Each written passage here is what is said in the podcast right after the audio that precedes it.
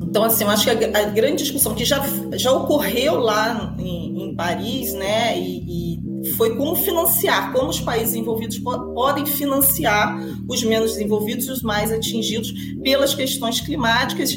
É, havia, então, uma meta de 100 bilhões de dólares por ano, isso obviamente não aconteceu. Acho que o maior fluxo de dinheiro, pelo que eu vi, foi para mais a parte de mitiga mitigação né, do que efetivamente de adaptação e transformação do, do modelo, né, do processo produtivo do modelo, do modelo econômico, para a gente exatamente ver como conseguir criar resiliência. Eu acho que agora você tem um processo de adaptação, mas também de resiliência a essa, a essa nova é, realidade que a gente vive.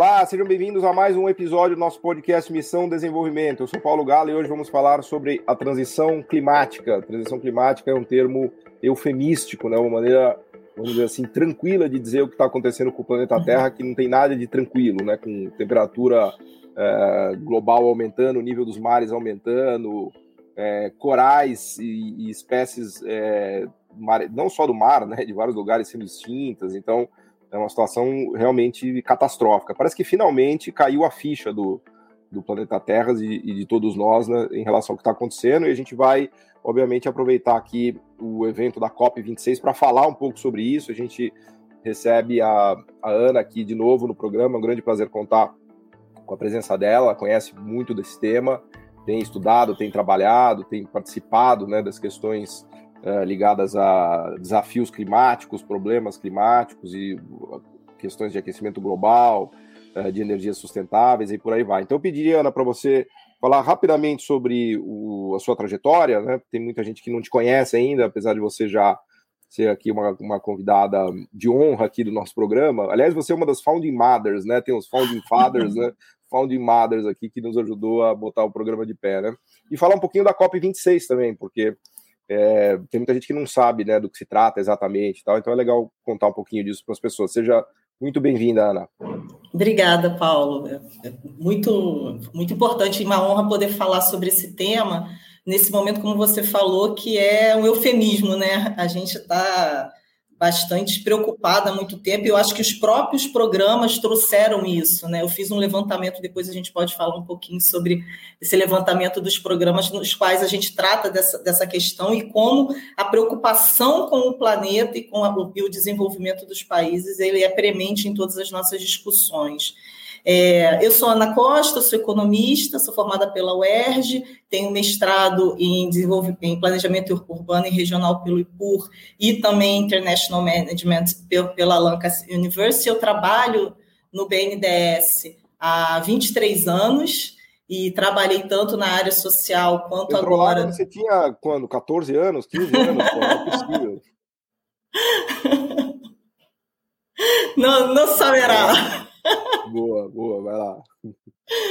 E, é, e hoje é, tenho trabalhado com a questão da indústria, então, assim, o olhar que eu tenho, obviamente, o BNDES sempre teve a área de meio ambiente, assim, um dos primeiros bancos no Brasil a ter uma área de meio ambiente lá pela década de 80, 90, quando também você tem a preocupação com S entrando, né, do BNDES lá na década de 80, tem políticas socioambientais desde então, e toda a nossa interação com a indústria sempre leva em conta as questões ambientais relativas regulatórias e também de busca e fomento por novas tecnologias e nova atuação, visando cada vez mais a, a, a, descarbonização. E hoje também a gente tem entrado muito no tema, tanto da bioeconomia quanto da economia circular, como formas também da gente buscar essa, essa possibilidade da gente resgatar o nosso, o nosso planeta. E a COP26, eu acho que ela é um tema importante exatamente nessa semana, ela acabou, faz, ela foi agora no início, primeira quinzena de novembro, ela é a Conferência das Nações Unidas sobre Mudanças Climáticas do ano de 21. É a 26 por isso COP26. E acho que a mais importante que teve, que a gente sempre ouve muito falar, foi a que aconteceu em 2009, que foi a, a que aconteceu em Paris, né, que é o Acordo de Paris, aonde foi a 15, aonde você teve uma série de discussões também e a, a questão da discussão sobre as metas né, para o desenvolvimento, principalmente a meta de não se aumentar em mais de 2 graus o calor, né, o aquecimento da Terra, porque isso ensejaria o que eles chamam de ponto sem retorno. Né? Então, você tem agora na COP26, fala-se agora em buscar não aumentar em, é, um, um e meio grau, né? E ela tem discussões, e ela terminou, assim, tiver muitas discussões e embates, aonde a ideia era como limitar esse aquecimento global dada essa emergência que está dentro da nossa década agora, né? A gente teve o um instituto que trouxe essa, essa questão sobre assim, nós temos que resolver agora, não é para daqui a 20, 30 anos. Então, acho que isso foi muito forte, como você falou, caiu a ficha nesse momento sobre como limitar, né? Uma forte atenção, acho que pelo que eu li pela primeira vez, na, em relação aos combustíveis fósseis, né? Como trabalhar para a gente limitar o uso, né, e compensar o uso e principalmente compensar os países mais afetados que normalmente são os menos desenvolvidos, são as populações mais fragilizadas. Então, por um lado, eu acho que a gente tem, teve uma discussão sobre como financiar né, pelas nações desenvolvidas as, as, menos desenvolvidas. Isso foi um ponto de grande discussão e que não teve, vamos dizer assim, o que se esperava. Então, assim, eu acho que a, a grande discussão que já, já ocorreu lá em, em Paris, né, e, e foi como financiar, como os países envolvidos podem financiar os menos desenvolvidos e os mais atingidos pelas questões climáticas. É, havia, então, uma meta de 100 bilhões de dólares por ano, isso obviamente não aconteceu. Acho que o maior fluxo de dinheiro, pelo que eu vi, foi para mais a parte de mitiga, mitigação né, do que efetivamente de adaptação e transformação do, do modelo, né, do processo produtivo do modelo, do modelo econômico, para a gente exatamente ver como conseguir criar resiliência. Eu acho que agora você tem um processo de adaptação, mas também de resiliência a essa, a essa nova é, realidade que a gente vive. E, e o que eu achei importante ao, ao, olhar todos esses pontos, assim, eu fiz uma, uma retrospectiva dos episódios, né, esses 36 episódios que nós Legal. fizemos até agora. A nossa e... parte a gente está tentando fazer aqui, Ana. Né? Exato. Né? Exatamente. Eu acho que assim, a gente trouxe aqui temas, assim, logo os primeiros, assim, se a gente assim, temas de, a gente trouxe podcasts diretos e de maneira indireta que também atingem a, a, essa, essa, essa, esse desafio que a gente tem da mudança para a mudança climática. Eu acho que diretamente a gente pode falar, desde abril, a gente teve o primeiro episódio que foi sobre energia eólica e como a missão de desenvolvimento estava dentro desse, desse, desse desenvolvimento que foi feito pelo BNDES e governo para desenvolver uma cadeia e também a possibilidade de uso da energia eólica e colocar isso dentro da matriz energética brasileira, que hoje já tem alguma relevância. A gente, nesse mesmo caminho, a gente não, trouxe. Tem, tem, relevância, não, é quase 15% da matriz. Assim, quanto mais, eu, quanto mais eu vejo a questão da eólica, mais assustado eu fico com o sucesso. Assim, é algo Isso. que acho que nem vocês, nem ninguém, nem os mais entusiastas do, do, do, projeto de energia eólica imaginavam que o Brasil ia ser um player desse tamanho, de conseguir botar no seu parque energético 15% de, de energia vinda de eólica em praticamente 10 anos, porque Isso. tem desafios institucionais, de financiamento, tecnológicos. Agora, recentemente eu vi que também tem uma discussão sobre o avanço do, da eólica no mar, né? Que é a Vestas, que é aquela empresa, acho que está tá olhando, mas é um, é um case assim fantástico, né? Só para registrar aqui, porque senão do jeito que você fala, parece que todos os países conseguem fazer isso toda hora, né? Foi algo fantástico, né? É verdade, é verdade. E, e, e, a possibilidade de desenvolvimento local de tecnologia adaptada e com criação de emprego na cadeia produtiva local. Então, assim, foi realmente uma grande, um grande processo que gerou impacto em si na matriz, mas também você teve desenvolvimento econômico para o país aí na veia, né, na, no dia a dia também da, das pessoas, impactando, além de tudo, o meio ambiente. Que, que, ainda que a gente já tenha uma matriz limpa, a gente sabe da relevância, da dificuldade de você continuar com os investimentos na matriz hídrica, né, porque ela tem um impacto na hora que ela faz, é, você constrói a hidrelétrica, agora a gente está buscando outras é, é, fontes não fósseis. Eu acho que é fundamental, assim como a gente tem o caso também da solar, que também cada vez mais vamos desenvolvendo aí é, nesse, nesse trabalho de desenvolvimento de combustíveis não é, fósseis. Mas ainda na questão hídrica também é delicada, porque veja que a gente está de novo passando por um, um quase apagão aí por falta de chuvas, então o plantio de soja, tem várias coisas que estão mudando também os ecossistemas Isso. É, climáticos que trazem um desafio, inclusive, de falta de chuva para o Brasil. Quer dizer, de repente a gente viu que o solar e o eólico vão ajudar o Brasil se faltar chuva, né? É, e aí a gente volta a todas as questões da COP26 e da transição climática. E aí a gente também fala de Amazônia, que é o grande ativo, né, colocado aí para trabalhar a questão da, da descarbonização.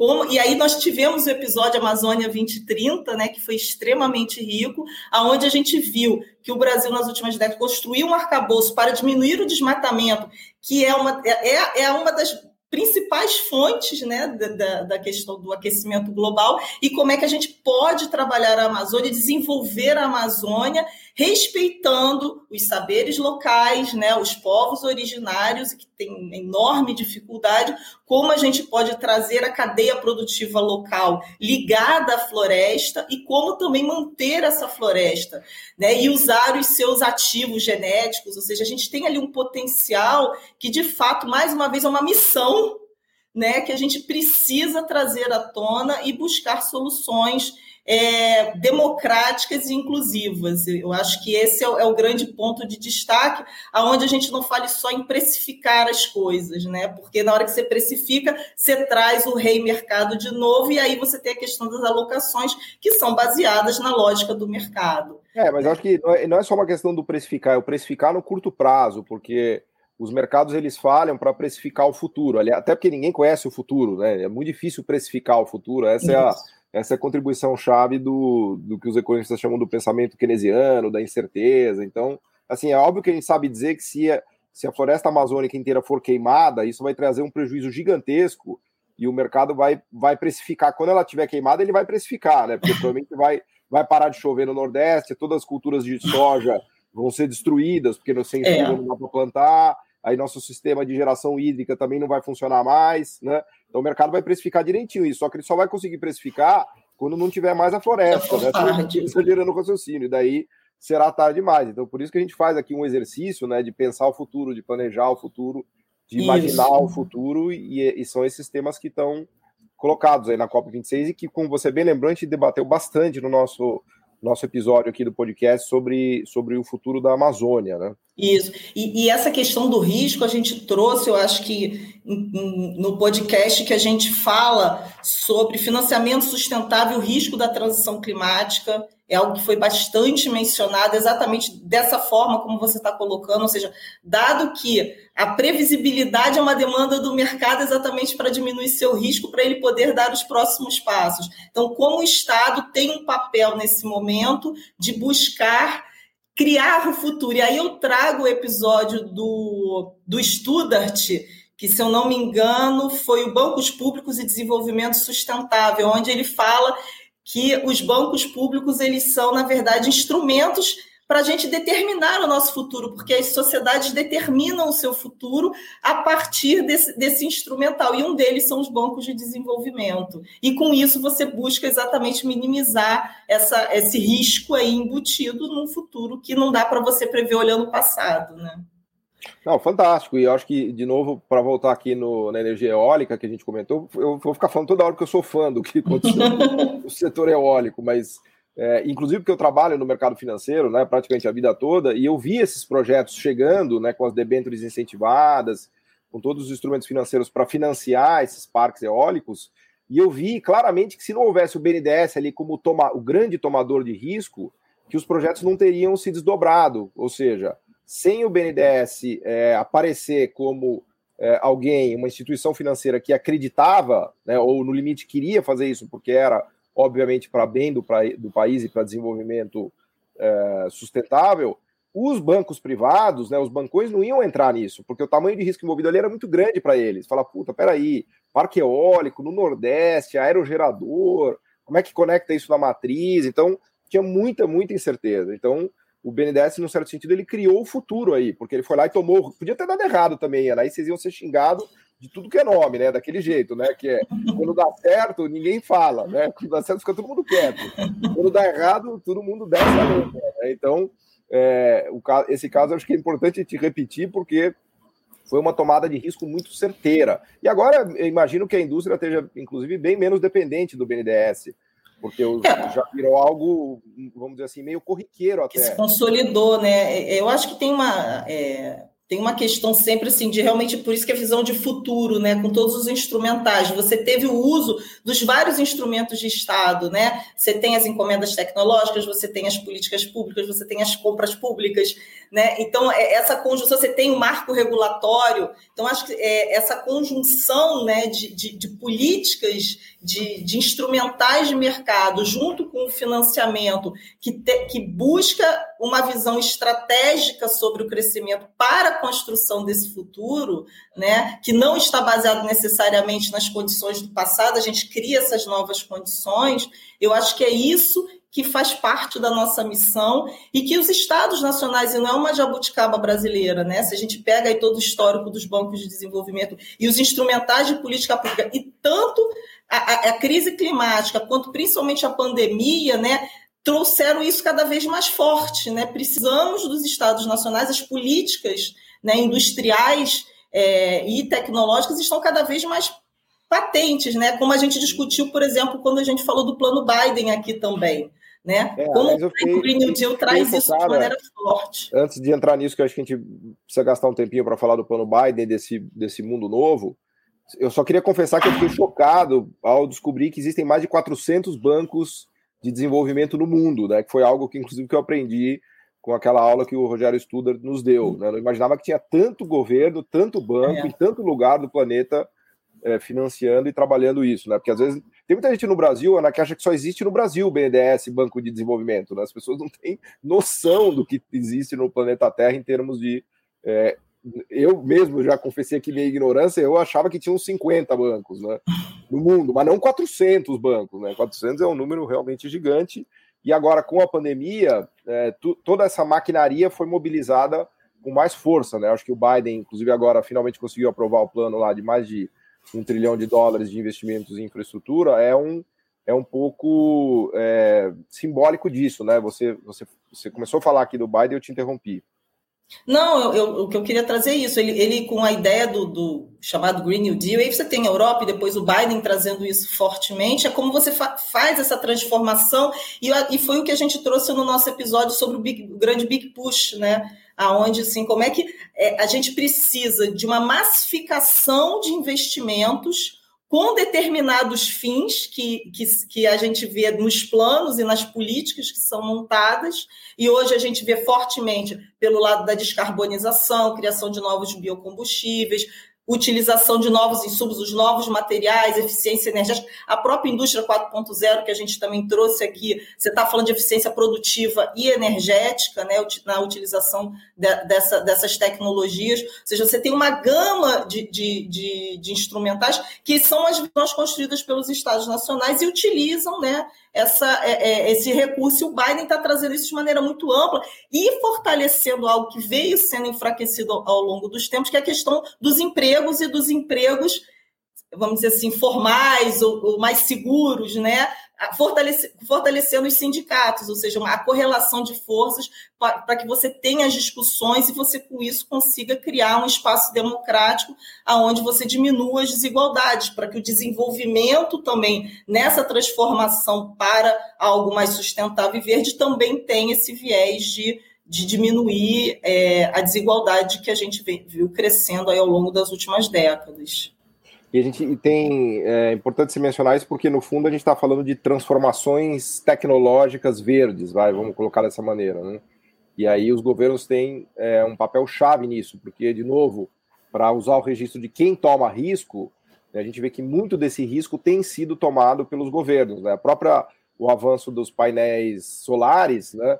Se deveu muito a risco que o governo alemão tomou de subsídios que ele, que ele mesmo colocou depois o próprio governo chinês entrou de maneira muito agressiva no mercado de, de painéis solares para criar, para usar um termo aqui caro para a gente, campeões nacionais, não, campeões internacionais dos painéis solares. Hoje a China tem campeões internacionais do mercado eh, mundial de, de, painéis solares. Né? Então há uma presença bastante eh, forte dos estados no desenvolvimento dessas tecnologias. Né? E o plano Biden, se você abrir, você vai olhar lá vários e vários capítulos dedicados a esse desenvolvimento tecnológico verde. E acho que a gente não poderia deixar de mencionar aqui, Ana, a questão do pró-álcool e dos, dos biocombustíveis também, porque vejam que o Brasil é um grande pioneiro nisso. Aliás, é curioso, até porque a gente começa a ver lá atrás, tem aquela, aquele famoso carro do Gurgel, que era um carro elétrico, né, que começou a ficar meio na moda de falar, puta, o Brasil já tinha pensado num carro elétrico, né, agora que os, que os carros elétricos estão estourando, né, e aí você olha o pro álcool, claro que foi uma defesa ali que a gente teve por conta do choque do petróleo, da, da explosão da gasolina e tal, mas o fato é que o Brasil desenvolveu um parque tecnológico, é incrível você imaginar isso, a gente desenvolveu um parque tecnológico integrando as multinacionais, as, as montadoras, a tecnologia de motorização, o parque de produção de cana, de etanol. Claro que também tem questões problemáticas ambientais aí, mas foi um salto é, tecnológico fantástico que a gente fez e que hoje, inclusive, nos coloca em posição de olhar essa coisa do hidrogênio, de etanol e de, de bio, das usinas. Né? Tem um episódio que eu achei muito legal das, das usinas é, biossustentáveis, né? do, do ou até mesmo do etanol de, de, de milho, segunda geração. Do gás, do, do, enfim, fala um pouquinho disso também, Ana, porque eu acho que, né, de novo, a gente precisa resgatar a nossa autoestima aqui, porque a gente fez tanta Isso. coisa legal e parece que a gente só errou, né? É, como eu falei lá no caso da Amazônia, e, e, e aqui principalmente do biocombustível, que a gente está falando da década de 70, né, toda aquela discussão né, do etanol, mas a gente sempre com aquela síndrome de vira-lata, ah, é só a gente, né? Não, se não inventaram lá fora, como é que inventou aqui? É, não deve ser boa ideia. Normalmente eu ouço muito isso. e hoje, na verdade, a gente está vendo a Índia, né, falar também, né, do etanol. a África isso, querendo né? aprender com o Brasil, assim, eu participei esses dias de um, de um encontro, de um summit desses de, de África e, e Brasil, e eles querendo aprender como é que a gente desenvolveu toda essa coisa do etanol e tal. Assim, o Brasil é visto hoje como referência, né, no desenvolvimento de tecnologias ligadas ao etanol, né?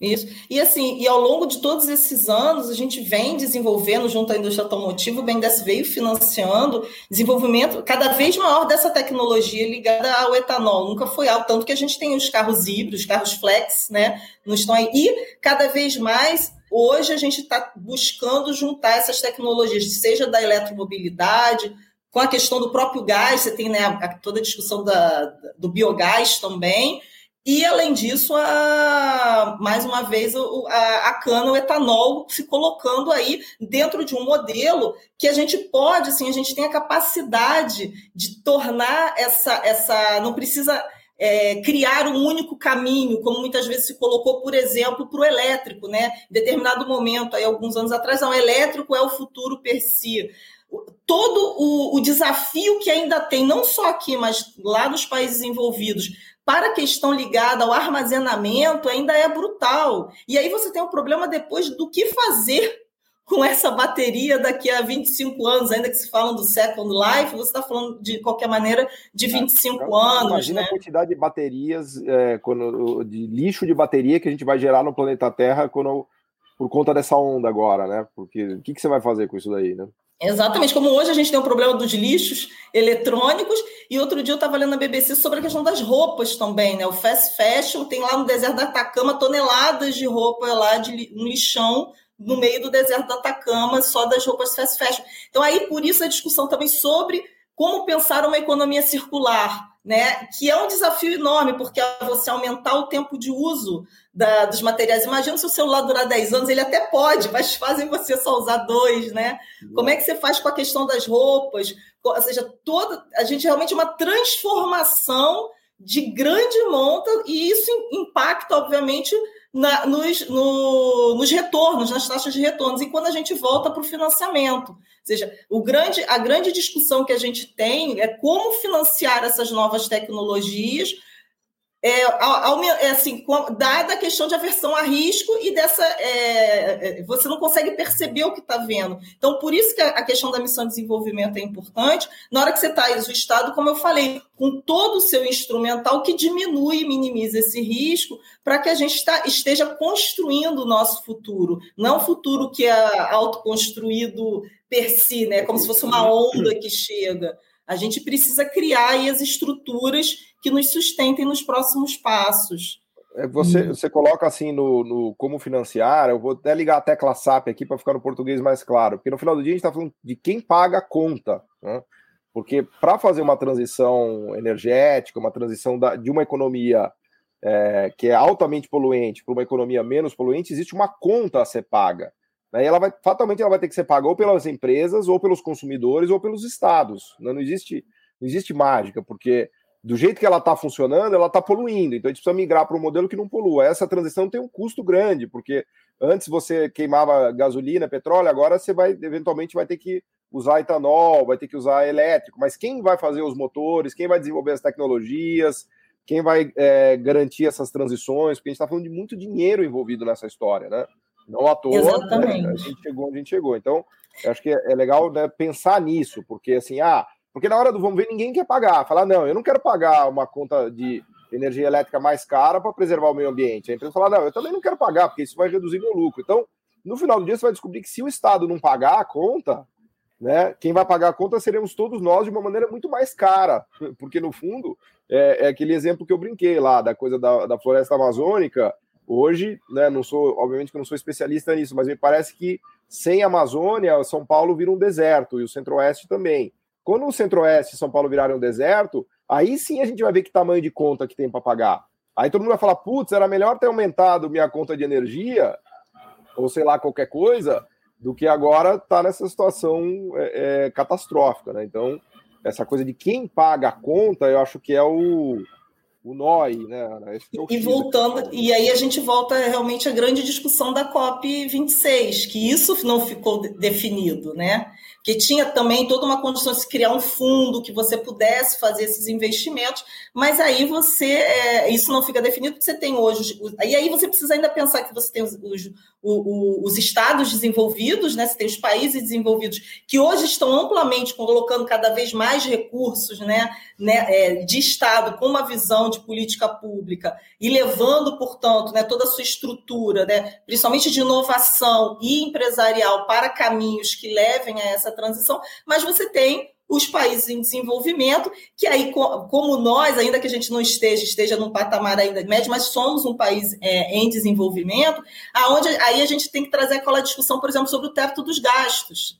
Ainda que a gente tenha alguma capacidade de investimento maior que muitos países no restante do mundo, a gente ainda nos auto-inflige determinadas é, é, limites que também impactam, mesmo que isso, mesmo que se fosse liberado, não, não é, a gente ainda tivesse problema sobre a questão do, dos recursos para isso, a gente ainda cria mais, mais problemáticas nesse sentido. Então, assim, é de fato a questão do financiamento para essa mudança, num processo, principalmente em países que são os países que periféricos com menores recursos, é, é o grande X e foi a, a grande questão não resolvida na COP e que preocupa bastante, porque a emergência, né, a urgência está amanhã, está na nossa porta. E nós precisamos, de fato, enfrentar isso. E, e, e, hoje o que a gente tem, com, ainda que nos países ricos você tem um, um, fortalecimento dos Estados nacionais, eu vejo que nos países periféricos esse fortalecimento, até o discurso não é tão mais forte.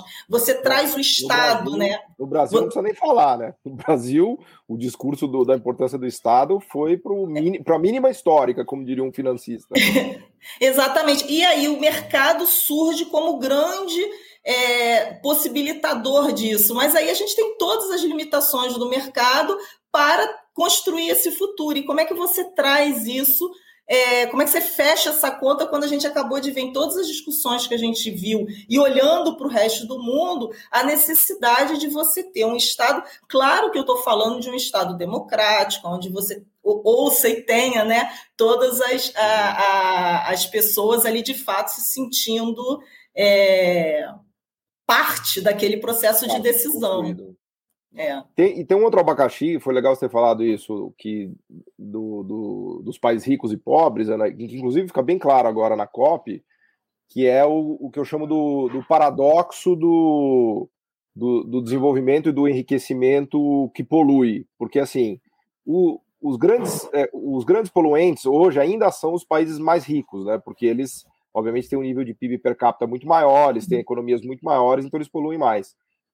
Só que quando os países emergentes crescerem, se desenvolverem, fazendo uma hipótese otimista aqui, que aliás nem é o caso, porque a gente vê que cada vez está mais difícil para um país se desenvolver de fato e crescer, mas vamos fazer uma, vamos fazer uma hipótese de que países como Brasil, Índia e China, a China já de fato conseguiu, mas é, dupliquem sua renda per capita. Né? O Brasil hoje tem uma renda per capita de 10 mil dólares, 12 mil, iria para 25. Seria um país ainda longe de ser rico, que é um país de 50 mil. Né? Mas se a gente imaginar uma, uma expansão econômica suficiente para enriquecer, para melhorar a qualidade de vida de, de, de muitos no mundo emergente, isso teria, no registro de hoje, um custo ambiental violentíssimo, né? usando os padrões que existem hoje Isso. de consumo de energias fósseis, etc. E tal. Ou seja, e por que o paradoxo? Porque justamente os pobres e emergentes são os que mais precisariam investir numa transição para uma economia mais sustentável.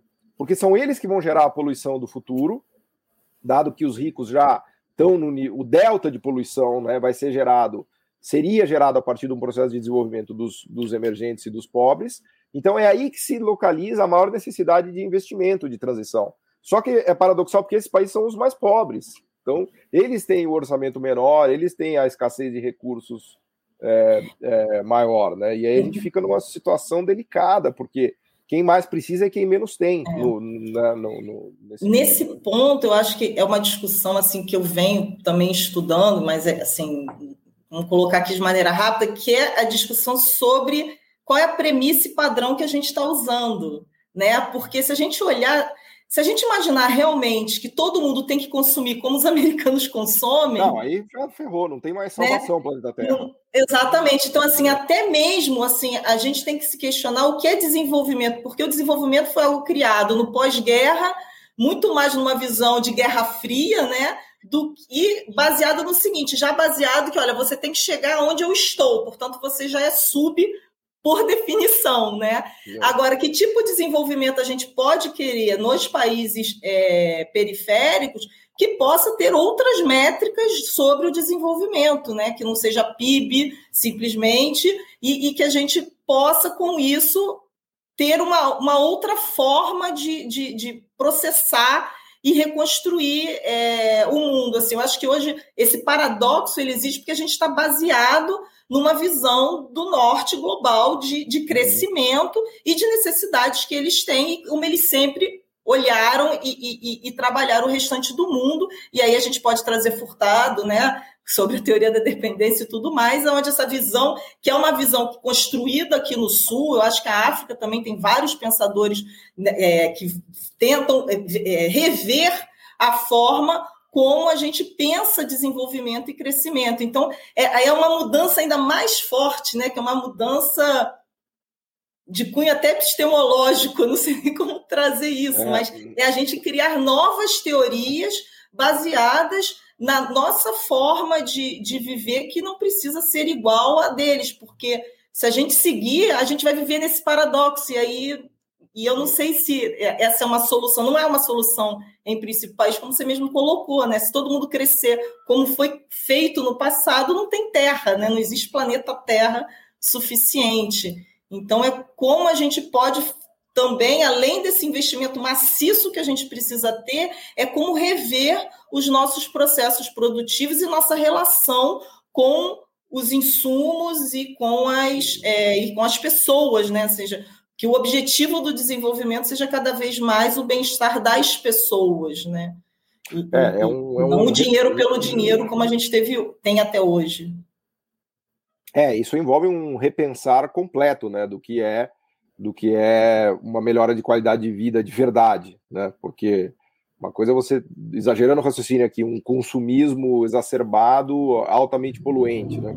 Agora, isso não é trivial, porque né, você vai perguntar para as pessoas, o cara fala, não, eu quero consumir o máximo possível, né? Então tem, há uma desconexão entre a consciência da pessoa do que ela quer fazer e do que está acontecendo com o planeta. Então, por isso que os preços de mercado até ajudam nisso. Falar, ó, tudo bem, você quer consumir o máximo que possível, você vai ter que pagar uma fortuna, então, né?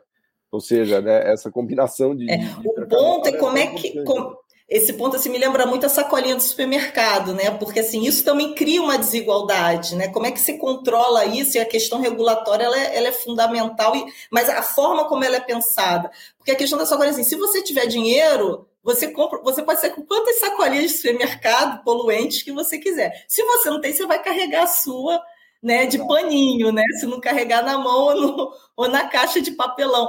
Então, assim, é, é, eu acho que é isso uma das questões que, que foram, assim, é, também tra é, trazidas na COP26 sobre essa questão do financiamento dos países periféricos, porque senão o próprio sistema de preços, ele também, ele cria desigualdade. Você só... né? Você só é contado se você contar como um consumidor. Se você for entendido como despesa, e boa parte da população é entendida como despesa, você sai da conta, né? Então, a, a, as métricas e as premissas é que a gente precisa olhar. Por isso que eu, eu, eu trago esse ponto, que ele não é trivial, concordo com você, é uma mudança de paradigma muito forte na, no nosso pensamento, mas eu acho que a gente precisa, de alguma forma, encarar essa, esses novos saberes para além desse saber que a gente está sempre acostumado a usar, porque é, ele não tem é. se mostrado efetivo para teve, a maior parte da população. É. Né? Mas teve até alguns avanços, assim, me faz lembrar agora, por exemplo, as metodologias do Banco Mundial de calcular PIB descontando depressão de recursos naturais. Então, acho que tem, ainda, claro, incipiente e tal, mas acho que tem alguma movimentação, pelo menos entre economistas, de, de repensar um pouco isso, né? De como você mede PIB. Porque, por exemplo, no caso brasileiro, você, você tira você cava buraco em Carajá, tira minério de ferro e manda para a China. E aí você conta isso como PIB. Mas num certo sentido não é PIB, porque ele é um minério de ferro que está lá já, você só tirou, né? Então, é, o próprio Banco Mundial já tem estimativas interessantes de PIB descontado por depressão de recursos é, naturais, né? Mas enfim, a gente já está chegando no final, não, que tem um monte de coisa aqui que eu queria falar, mas como sempre não deu tempo. Mas é, uma delas que eu acho importante dizer é que o sistema de mercado, e, e aí é legal que você tocou na questão da desigualdade, ele mesmo criou muita desigualdade em termos de poluição também, porque um processo que a gente viu nos últimos anos e décadas foi a transferência de atividades poluentes de países ricos para países pobres. Né? Então, conforme a regulação ficou mais dura né, e mais rígida nos países ricos, muitas empresas multinacionais começaram a fazer o quê? Ah, tá bom, então se aqui eu não posso poluir, eu vou lá para o terceiro mundo, terceiro mundo, ó, para você revelando a minha idade. Vou lá para o terceiro mundo produzir onde a regulação é mais branda. Então também tem o problema de coordenação global disso, que é que tá tenta ser endereçado pela COP, mas que, que não é trivial, porque é, no final do dia você está empurrando o lixo para o canteiro do seu vizinho, né? E isso não resolve o problema do, do planeta, né? Mas enfim, só para concluir, né? Eu queria também queria te ouvir disso e queria também fazer o gancho com a questão da regulação que me parece que está endurecendo muito e, uh, e o Brasil deve sofrer com isso. Né? Eu queria, como último comentário aqui, te ouvir. Eu estava, por exemplo, vendo recentemente agora que a, que a Europa está endurecendo a uh, coisa de, por exemplo, importação de commodities de áreas desmatadas. Né? Então, agora num, agora num plano, é, vamos dizer assim, mais é, é, comezinho aqui do dia a dia, a gente vai ter, sofrer bastante, né, Ana, por conta disso, né? Sim, sim. Assim, eu, eu, eu, acho que é importante dizer que, claro, que todas essas questões elas estão sendo é, trabalhadas pelos grandes órgãos internacionais, né, é, pelos próprios países, como você falou, a União Europeia, com essa questão do desmatamento. A forma é como a gente utiliza isso aqui no Brasil, ou seja, que a gente de fato reconheça essas premissas e, e negocie isso e aí, no caso, é uma coisa até positiva, porque faz com que a gente tenha que ter uma governança que, de fato, a gente consiga fazer todo o processo de rastreabilidade, que a gente cuide mesmo da floresta. Então, assim, é, é, nem assim, eu nunca trabalho com uma visão dicotômica, né? Aqui é uma coisa também bastante Desculpa. dicotômica, ou seja, não ah, é preto ou branco, né? Eu acho que a gente vive nesse ambiente cinza e a gente tem que usar as, os instrumentais que existem, mas sem ser ingênuo, entender quais são as forças políticas e de poder envolvidas, qual é a nossa força né, nesse, nesse mapa, nessa geopolítica, e a partir daí você usar o instrumental a seu favor. Eu acho que tem a, a, as ODS, os Objetivos né, é, Desenvolvimento Sustentável, eles são, acho que, marcos relevantes que a gente tem que ter em mãos para buscar aquelas, aquelas, uh, aqueles objetivos e aquelas metas. E, e, e, a questão é como a gente faz isso. E não, eu acho que aquela conversa que a gente teve sobre a entrada na OCDE traz um pouco isso, né? A gente discutiu Exato. um pouco essa questão. Ok, tem, você agora como é que eu entro, ou vale a pena ou não entrar, e como é que eu me coloco? Né? Na própria COP26, se eu não me engano, a Índia, não lembro qual foi o outro país, falou: olha, queriam dizer que era para acabar totalmente o uso do, dos combustíveis fósseis. Falou: não, não, diz que é para diminuir, porque eu tenho um problema aqui, eu uso gás natural para esquentar as minhas famílias. Claro, na Índia. Exato. exato. Eu tive, aliás, eu me lembro quando eu estive em Delhi, eu saí do avião, tinha um cheiro de lenha na cidade. Eu estive lá em 2005, eu fiquei chocado eu perguntei o que é esse cheiro de lenha. Aí ele falou: não, as pessoas queimam lenha para se aquecer. É. Então é esse nível de. de, de exatamente, que é isso que você falou. Essa transição ela tem que ser pensada a partir exatamente dessas realidades. Senão você simplesmente invisibiliza né, boa parte da população. Na, aqui na, na Amazônia a gente também tem as pessoas usando diesel, né? Como é que você traz outra tecnologia que possa ser levada e mantida também? Porque a tecnologia não é só chegar lá, vou doar, sei lá, um aparelho de energia solar. Quem é que vai manter, fazer assistência técnica, né? Como é que claro. isso vai? Tem toda uma outra coisa que tem que ser pensada junto com essa política aí. Então, assim, é, eu acho que, que esses pontos é que a gente precisa ter em mente, ou seja, usar com inteligência e sem ingenuidade e sempre olhar que premissa, o que está por trás disso e, e, e, quais são os poderes e visões. Muitas vezes a gente sabe que esses endurecimentos às vezes são mera é, guarda de mercado para as empresas de lá. Então, eu acho que são essas coisas que a gente precisa ter na mesa na hora de se pensar a, construção da nossa missão, missão de desenvolvimento, que eu ainda tenho esperança que a gente vá conseguir claro, é, construir aqui, e lutar isso no dia a dia. É. Eu não sei se eu respondi todas as suas questões. Cara, mas assim, é, são, são quase. Estou pensando alto aqui, né? Porque são, são, são, questões para a gente refletir, né? E, enfim, acho que tem muitos temas, mas né, queria aproveitar para convidar todo mundo para assistir os episódios que a gente fez. São vários episódios, né? A Ana citou aqui alguns, né? O episódio de biocombustíveis, de energia eólica, da Amazônia, do papel dos bancos públicos uh, na transição energética, né? Então tem muita coisa assim. A gente trouxe muita gente legal aqui para falar sobre isso. Então fica um convite aqui para que vocês todos é, deem uma olhada e agradecer também a Ana, né, que está aqui já é, presente no, no, podcast, já veio várias vezes, né, e volta a reforçar que ela é uma founding mother aqui do nosso programa, tem lá um grupo também editorial em que a gente discute os temas e, e escolhe as pessoas e convida e debate. Eu acho que é, enfim, esse, esse tema é o tema fundamental para todos nós, né? Então, Sim. vou passar para você se você quiser falar algumas palavras aqui, meio de, de conclusão, Ana. Acho que a COP26, ela é, acabou sendo, eu acho que num certo sentido ela foi meio frustrante, assim, porque a China não foi, a Rússia não foi, então acho que tinha um hype, tinha um hype, assim, muito grande, que parece que finalmente na COP26 a gente ia resolver tudo, e no final do dia não, não foi o caso, mas isso, eu acho que essa questão ambiental é um, não é um evento, é um processo, né? A gente isso, vai ter, que, isso. vai ter que cuidar disso todo dia, né? Mas enfim, queria te ouvir aqui só suas palavras finais aqui sobre isso. Acho que é exatamente isso. A COP ela não, não trouxe, ela de certa maneira foi entendida até como frustrante nesse sentido, exatamente por essas questões que a gente traz aqui sobre como financiar esse risco, essa transição climática, né, como trazer esse risco. E quando você olha para os países subdesenvolvidos, todas as limitações que a gente sente na pele, né, aqui no Brasil, e ao mesmo tempo você olha para os países desenvolvidos, ainda que eles tenham dinheiro e consigam fazer os seus planos, nós estamos aqui, né? Então, e ainda tem isso que você falou. Muitas vezes as empresas, na sua decisão do nível da firma, jogam para cá esse processo mais poluidor. Então, de fato, assim, é, a gente precisa pensar, ou seja, criar esses fóruns, e aí tem aí esses outros fóruns de discussão sobre esse assunto, porque a, a gente está falando de amanhã. Então, assim, e nós temos aqui no Brasil, acho que para ter né, uma, uma visão otimista, a gente tem as capacidades para isso. Como a gente falou aqui, a gente construiu o Proálcool, a gente Caramba. tem a gente tem ações na Amazônia que deram certo, a gente já conseguiu é, diminuir o desmatamento na Amazônia, né? O próprio BNDES tem um conhecimento acumulado nesse setor ambiental que é de longuíssima data, né? Seja como gestor de fundo, como o próprio Fundo Amazônia, o Fundo Clima,